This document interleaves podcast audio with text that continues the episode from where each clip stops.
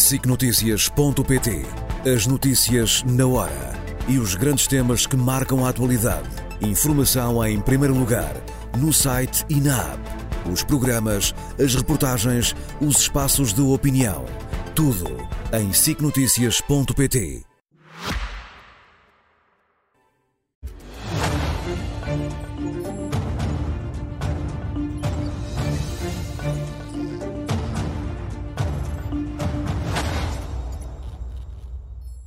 Gomes, muito boa noite. Boa noite, Seja bem-vinda. Hoje, como não poderia deixar de ser, começamos pelo conflito entre Israel uh, e o Hamas. Uh, quais são uh, as consequências mais óbvias desta nova guerra que está lançada no Médio Oriente? Eu temo o pior. Porque, obviamente, este ataque, que é um ataque terrorista dirigido à população civil de Israel, é certamente o pior que ocorreu em Israel.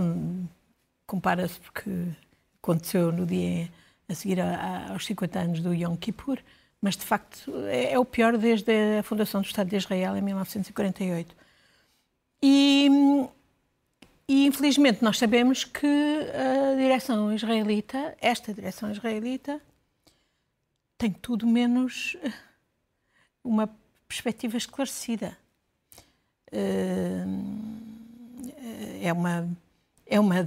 Há 15 anos, como alguém notava, que, que diz que vai eliminar o Hamas, de facto tem estado empenhada em eliminar a sociedade civil, a própria governação democrática em Israel e permitiu que o Hamas se tornasse, entretanto, nesta força militar que demonstrou hoje ser, com este ataque por mar, por terra, por ar, uh, utilizando meios tecnológicos bastante diversos, mostrando que foi um ataque muito preparado. E, no fundo, é um ataque que tem por base a justificação, uh, enfim, que é a, a causa remota, que é o facto de Israel não ter conseguido ainda estabelecer a paz com o, o vizinho, os vizinhos palestinos e estabelecer um Estado uh, palestino que seria a, a, real garantia de paz e de segurança, em princípio, para a existência do Estado de Israel, e, e, e a sucessão de provocações feitas na, na,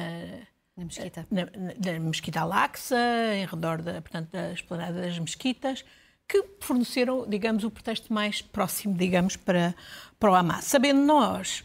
Mas uh, criou-se aqui algum tipo de justificação para este ataque?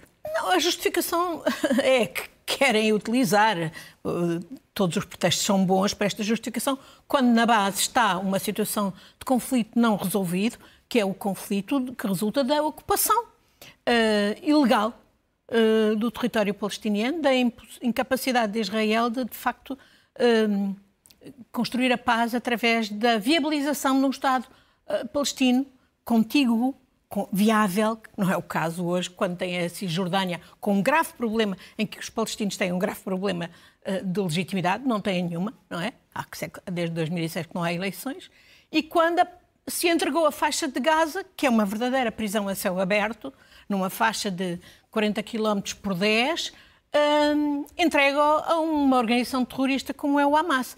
Eu, eu, eu, eu, eu fui.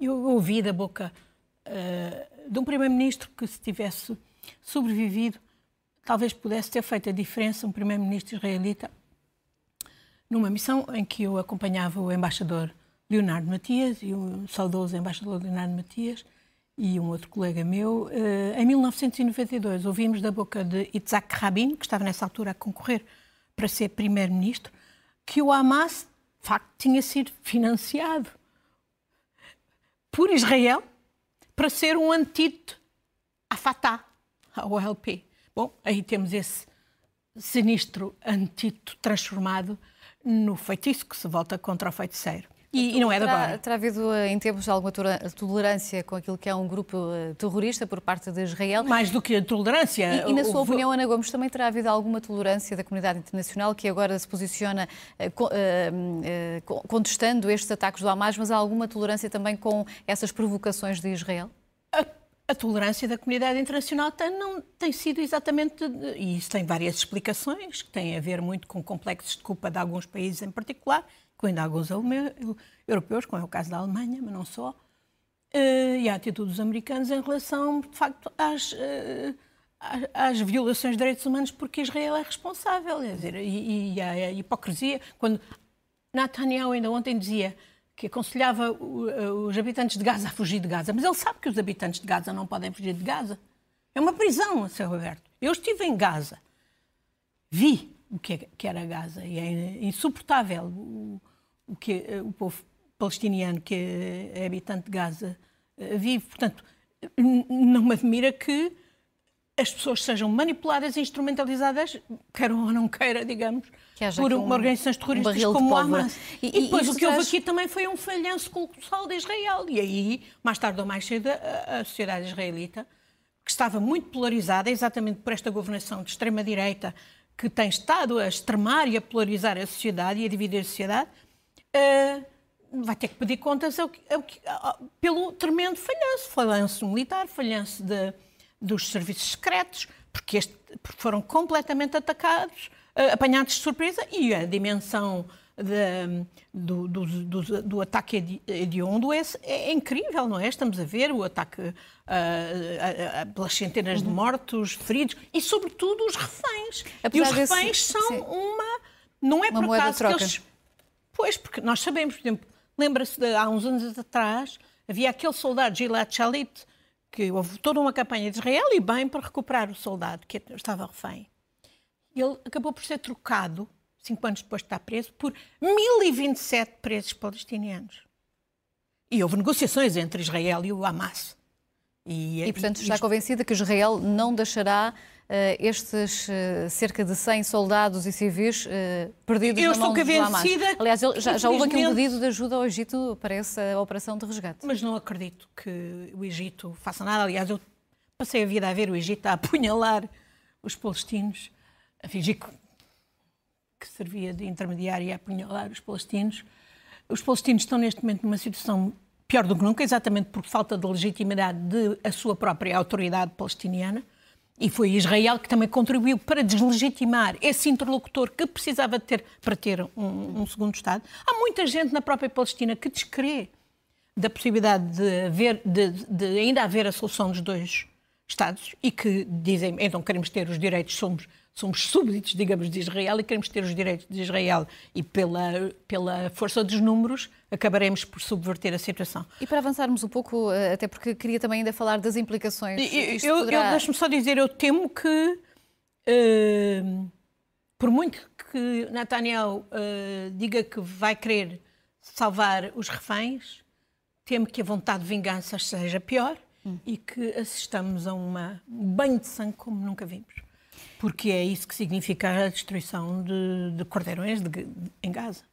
E, e, a essa violência atroz eh, juntam-se também implicações que, obviamente, terá também sempre para o resto do mundo. Uh, haverá certamente implicações económicas, nem que seja no aumento do petróleo, uh, e, e, também implicações naquilo que possa ser a solidariedade para com os ucranianos? Uh, sim, e, e, outro tipo de solidariedades. Eu não, não, não temos ainda dados, mas não podemos excluir que o, o Irão, uh, que financia o Hamas como o Hezbollah no Líbano, uh, tenha alguma coisa a ver com isto e com o processo de armamento. Isto foi um ataque planeado, preparado, complexo, uh, que, que implicou acesso a armamento, enfim, com alguma sofisticação, drones, etc.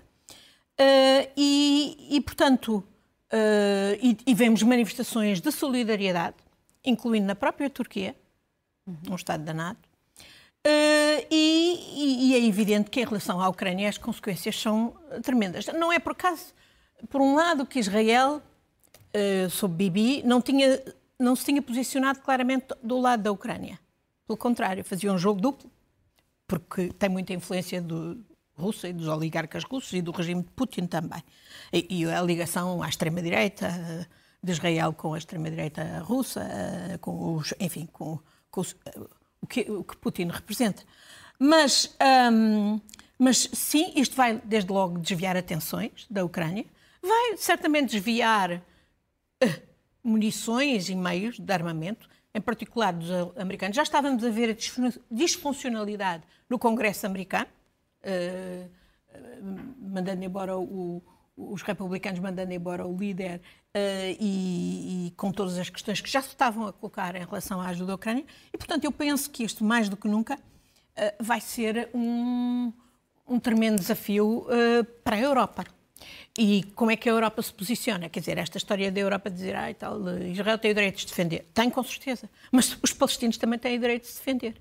E quando estamos a falar de uma população que vive uh, sob ocupação ilegal, e com os bloqueios que estamos a ver com um país como Israel, com meios a, sistematicamente a inviabilizar um, um interlocutor, portanto, uh, palestino, uh, a Europa aqui tem que, de facto, uh, tirar consequências. Desde logo, claro, sem dúvida, também no plano económico. Olha, seria a grande oportunidade. Esta semana, a Europa esteve reunida em Granada a começar a refletir sobre as implicações de um futuro alargamento que inclua a Ucrânia, e aí o nosso Primeiro-Ministro penso que teve bem quando falou da necessidade de flexibilidade, mas essa flexibilidade tem que se traduzir em novas regras, não se pode pensar que vai continuar a poder permitir que um país bloqueie tudo, a regra da unanimidade. A questão essencial da fiscalidade, que tem que ser um assunto europeu para não haver dumping fiscal e para não se distorcer o mercado interno, como acontece hoje, e, sobretudo, a questão fundamental da defesa.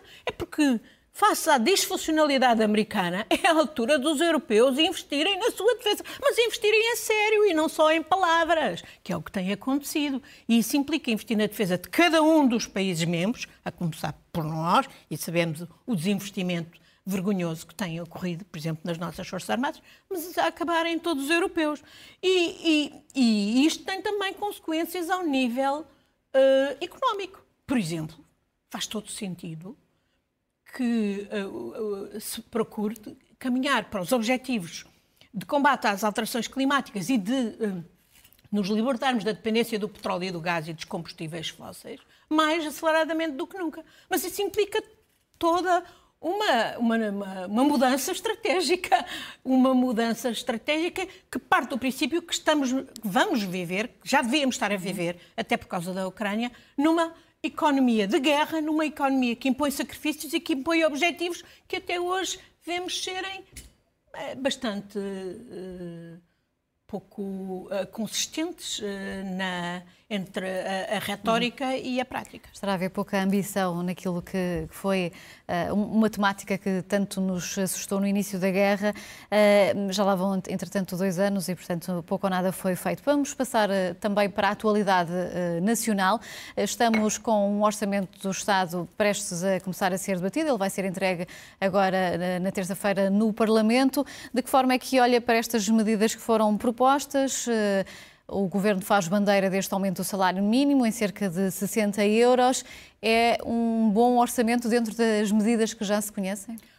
Oh, oh, Ana, deixe-me só ainda voltar à questão atrás. Eu acho que o grande teste para a Europa, e o primeiro teste para a Europa nestas várias vertentes que eu enunciei, é se de facto a Europa vai ajudar a Ucrânia a vencer a Rússia militarmente. Isso é uma questão essencial de sobrevivência da própria Europa, porque nós não podemos excluir, como há bocadinho dizia, esse dedo do Irão, e se há esse dedo do Irão, não há dúvida nenhuma que ele estará articulado com a Rússia. O Irão tem sido um principal uh, fornecedor dos drones à Rússia e apoiante da Rússia, e, portanto, objetivamente, o alastramento deste conflito agora na, na, no Médio Oriente serve os objetivos da Rússia e um desses objetivos é claramente. Eu, eu estava aqui a tentar que avançássemos no tema, mas não posso então mas... deixar-lhe perguntar, eh, uma vez que voltou a essa questão, uh, mas qual seria então o interesse da Rússia uh, em potenciar, potenciar este conflito, que no fundo ele já estava aberto há muito tempo, desviar era desviar atenções? atenções? Okay. Desviar atenções da Ucrânia, desviar atenções do seu próprio comportamento, chamar a atenção para as contradições do Ocidente, que são muitas, em relação à questão israelo-palestiniana, e, uh, e, e, naturalmente, todas as outras implicações que já referi ao nível dos, de, de armamentos, do, do, de, olha, até o próprio o aumento do preço do petróleo uhum. uh, e do gás serve à Rússia, porque sabemos que por portas travessas tem conseguido Uh, tem conseguido furar as sanções, mas é verdade que as sanções também têm tido impacto. E poderá também haver aqui um aproveitamento de, do momento que se vive nos Estados Unidos claro. e também do impasse que existe no apoio claro. à Ucrânia. Claro, portanto, uh, isto em última análise serve à Rússia. Uh, Avancemos a, então a agora para a questão do orçamento uh, do Estado. Uh, afinal, qual é a visão que tem deste, deste documento? Já há aqui algumas medidas que já são conhecidas. A principal é mesmo esta, é do aumento do salário mínimo e o Primeiro-Ministro conseguiu, no dia em que foi aprovado o orçamento do Estado, assinar também um acordo com os parceiros sociais, ainda que pois, tenha deixado a CIP e a CGTP de fora. Pois, já estamos habituados a que o Primeiro-Ministro consiga estes acordos na nas vésperas do Orçamento de Estado, e aí também já estamos habituados a que seja o ex-ministro Centeno que, no fundo, venha dar as balizas do que é que é o Orçamento de Estado. Foi isso que fez o governador do Banco de Portugal quando falou esta semana e deu prognósticos bastante, uh, enfim, menos otimistas para a evolução da economia nacional no próximo ano, de uma forma realmente de condicionar o que é que será este orçamento e suponho que haverá muita gente no próprio PS a, a, a, ficar desapontado porque estavam à espera que este fosse um orçamento de viragem e, efetivamente, tudo indica que não vai ser. E esse próprio acordo sobre o salário mínimo, bem, eh, nem se conseguir sequer o, o objetivo da UGT. A UGT pedia 830 euros de salário mínimo e o acordo foi 200, 820. Uh, e o é um acordo, obviamente, euros. o aumento do salário mínimo. É qualquer coisa significativa, não deixa de ser, mas obviamente não acompanha a inflação e não acompanha os níveis baixos do nosso salário mínimo em relação a outros países. E, sobretudo, o que eu acho é que uh, vamos ter mais um orçamento que ah, são números. É, mexe aqui, tira ali, é uma pequena redistribuição contabilística, mas não é um documento que traduza uma ambição estratégica para o país, políticas públicas que façam a diferença para o país, uhum. que mudem significativamente o que precisa ser mudado. Isto para parafrasear o Presidente da República e até o Primeiro-Ministro no que disseram no 5 de outubro, ou o que o Primeiro-Ministro disse sobre o Presidente da República disse no 5 de outubro. Mas há pouco Luís Marques Mendes anunciou no seu comentário habitual eh, que a redução que está prevista para os escalões do IRS eh, será maior, até bem maior do que aquilo que se estava à espera. Apontava-se para os 500 eh, milhões, poderá, na verdade, ser o dobro. É ou não uma boa notícia? Olha, essa é uma área onde, obviamente, não vai haver reforma fiscal nenhuma significativa. A última reforma fiscal significativa, sabe, foi feita, sabe há quantos anos? Há 35 anos era a reforma do ministro Cadilho no tempo do professor Cavaco, primeiro-ministro, em 86, 89. Mudança significativa de uma, numa reforma fiscal que contribua para maior justiça fiscal, não vai ter pequenas mexidas nos escalões. Ainda o ano passado vimos isso, um desdobramento, etc. Uh, ouça, estamos a falar de uh, escalões do IRS que, uh, que não dão sequer para compensar as perdas reais de rendimento dos últimos anos. Uh, vamos ver, mas uh, temos 14% de inflação acumulada nestes três últimos anos, 21, 22 e, e 23. e não houve alteração de escalões significativa, houve o tal desdobramento, mas que não foi realmente alteração significativa. Temos o quê? Temos o anúncio de o Primeiro-Ministro, mostrando que sabia perfeitamente o que era a indignidade do, do Estatuto dos Residentes Não Habituais, que aliás foi aplicado, começou a ser aplicado em 2009, ainda no tempo do governo de Sócrates.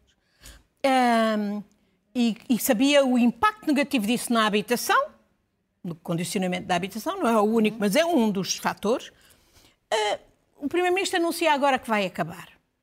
Vai acabar, mas não vai acabar. Vai acabar para novos beneficiários mas vai perpetuar-se para aqueles que já gozam dele e vão gozar por mais de 10 anos. Estamos a falar de ricos estrangeiros que vivem ou não vivem no nosso país, são residentes não habituais, uhum.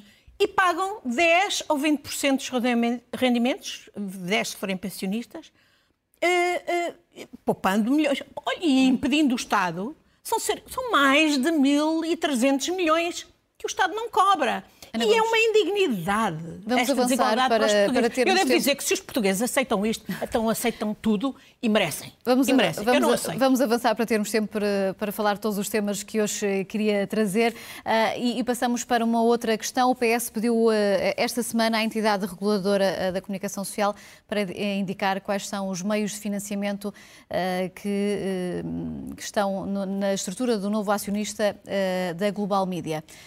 Eu tenho é que... ainda que voltar um bocadinho atrás, tenho que só dizer. Podemos voltar atrás, não podemos é depois ir a todos os temas. Eu vou ser sucinta nessa questão que me colocou, mas antes gostava só de dizer que eu não compreendo que o Primeiro-Ministro continue a insistir uh, na tecla de teria que uh, aumentar toda a, uh, fazer a recuperação da antiguidade para toda a função pública para não resolver o problema dos professores. Eu acho que os professores não são um corpo qualquer da função pública, não são igual, não são iguais aos, aos eh, burocratas num departamento do Estado ou outro.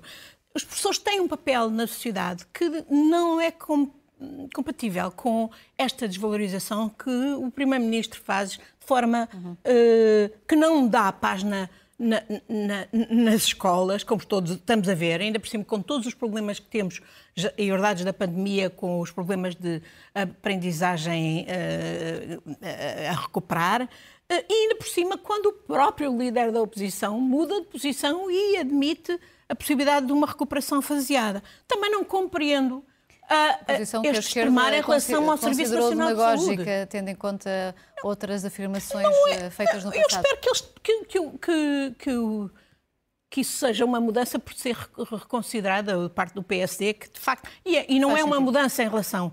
A, é uma mudança em relação a Passos Coelho, não é uma mudança em relação ao Rui Rio, que recuou porque justamente o atual Primeiro-Ministro admissou que se demitia se se aumentassem as pessoas. Eu acho que ele tem ali um problema qualquer que, é, que Freud pode explicar com os professores. Em relação ao Serviço Nacional de Saúde, também não percebo. Quer dizer, como é que se gastam em 21 530 milhões em horas extraordinárias dos médicos. E agora já vamos em 302 milhões neste ano em horas extraordinárias dos médicos, pagos a pesos 12. E, e quando esse dinheiro serviria para contratar médicos a tempo inteiro, melhor pagos e de, para dar uh, estabilidade e segurança aos portugueses no que toca ao Serviço Nacional de Saúde. Eu parece-me que isto são políticas. É para passos de coelho, não desdenharia. São é feitas com mais bonomia, digamos, pelo Primeiro-Ministro Costa. E como é que vê a hipótese de Fernando Araújo estar a, a ponderar, a deixar a direção executiva do SNS? Eu, se estivesse no lugar dele, ponderava, seriamente, mais do que ponderava, porque ele nem sequer o estatuto do seu do cargo tem aprovado ao, fim de meses e não está a conseguir fazer diferença nenhuma. Eu não, não acredito que não seja por competência, não é por falta de competência e por vontade dele. E até admito do ministro. É justamente, isto não é só uma questão de, de dinheiro, é uma questão de gestão, mas também é uma questão de dinheiro. E aqui é as finanças. E é uma questão que... de respeito também. E é uma questão. com a, Ouça, quem ocupa este cargo. Eu acho que estamos aqui a ter uma política e aqui o PS tem que pôr a mão na consciência. Os dados mostram que o PS está a fazer o que a direita faria eh, e de forma ainda mais chocante, porque quando quase metade do orçamento do Serviço Nacional de Saúde, o Primeiro-Ministro bem pode ir, bem preparado, como foi, uh, para o Town Hall, uh, dar os seus números. Mas quando mais de metade, cerca de metade, ou quase metade do orçamento da, saúde vai para os privados, alguma coisa está fundamentalmente mal e está a minar o Serviço Nacional de Saúde que nós deveríamos defender. Não, isto qual, não qual conforme é com o país do vai qual funcionando. É a solução que vê para este futuro próximo, numa altura em que as urgências uh, estão a fechar, em que temos Exatamente. Santa Maria com um plano de contingência a é dizer que só mesmo. recebe pessoas referenciadas, qual é a solução a curto prazo? É isso mesmo, eu acho que os médicos demonstraram, por esta greve às horas extraordinárias, que o sistema é absurdo, não tem explicação é contrário Mas aos interesses da salvação do próprio Serviço Nacional de Saúde. Compreendo que os médicos estejam nesta posição de esticar a corda até ao limite, em alguns casos pondo em causa que os médicos, a assistência nos hospitais? Uh, não se sintam bem pagos nos, nos, diversos serviços do SNS e depois vejam os médicos terem feitos, muitas vezes os mesmos, serem pagos a peso de ouro à, à custa do Orçamento de Estado de uma forma que é uh, absurda, que não tem justificação, a não ser fazer o jeito aos privados. Não é por acaso que há cerca de 5 milhões de portugueses que já estão a recorrer a seguros privados. O objetivo é destruir o SNS, não é, parece. E eu não me conformo com isto e não me conformo também com o país do sem ambição, de, que este uh, orçamento aparentemente vai espelhar, e que é o país que o Primeiro-Ministro falou quando disse que, respondendo, aliás, a uma senhora que lhe perguntava porque é que uma senhora enfermeira que lhe perguntava porque é que os doentes uh, não, uh, não passam tendo alta nos hospitais, não passam para unidades de cuidados continuados, designadamente idosos, etc., que não têm apoio Chamados familiar. internamentos sociais que E o Primeiro-Ministro deu-lhe uma- um certo número de argumentos e ela dizia: Mas não funciona, isso não está a funcionar. E o Primeiro-Ministro respondeu-lhe: Vai funcionando. É este país do vai funcionando que eu acho que é inaceitável. E, e eu, como socialista, eu não aceitaria isto de ninguém, mas ainda menos aceito de um socialista.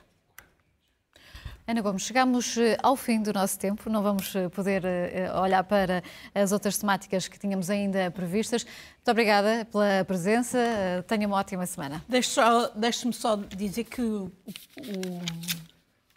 o- o Prémio Nobel da Paz foi bem atribuído a, a, a Narges Mohamed, que luta pelos direitos das mulheres e dos homens. No A Irão. ativista iraniana.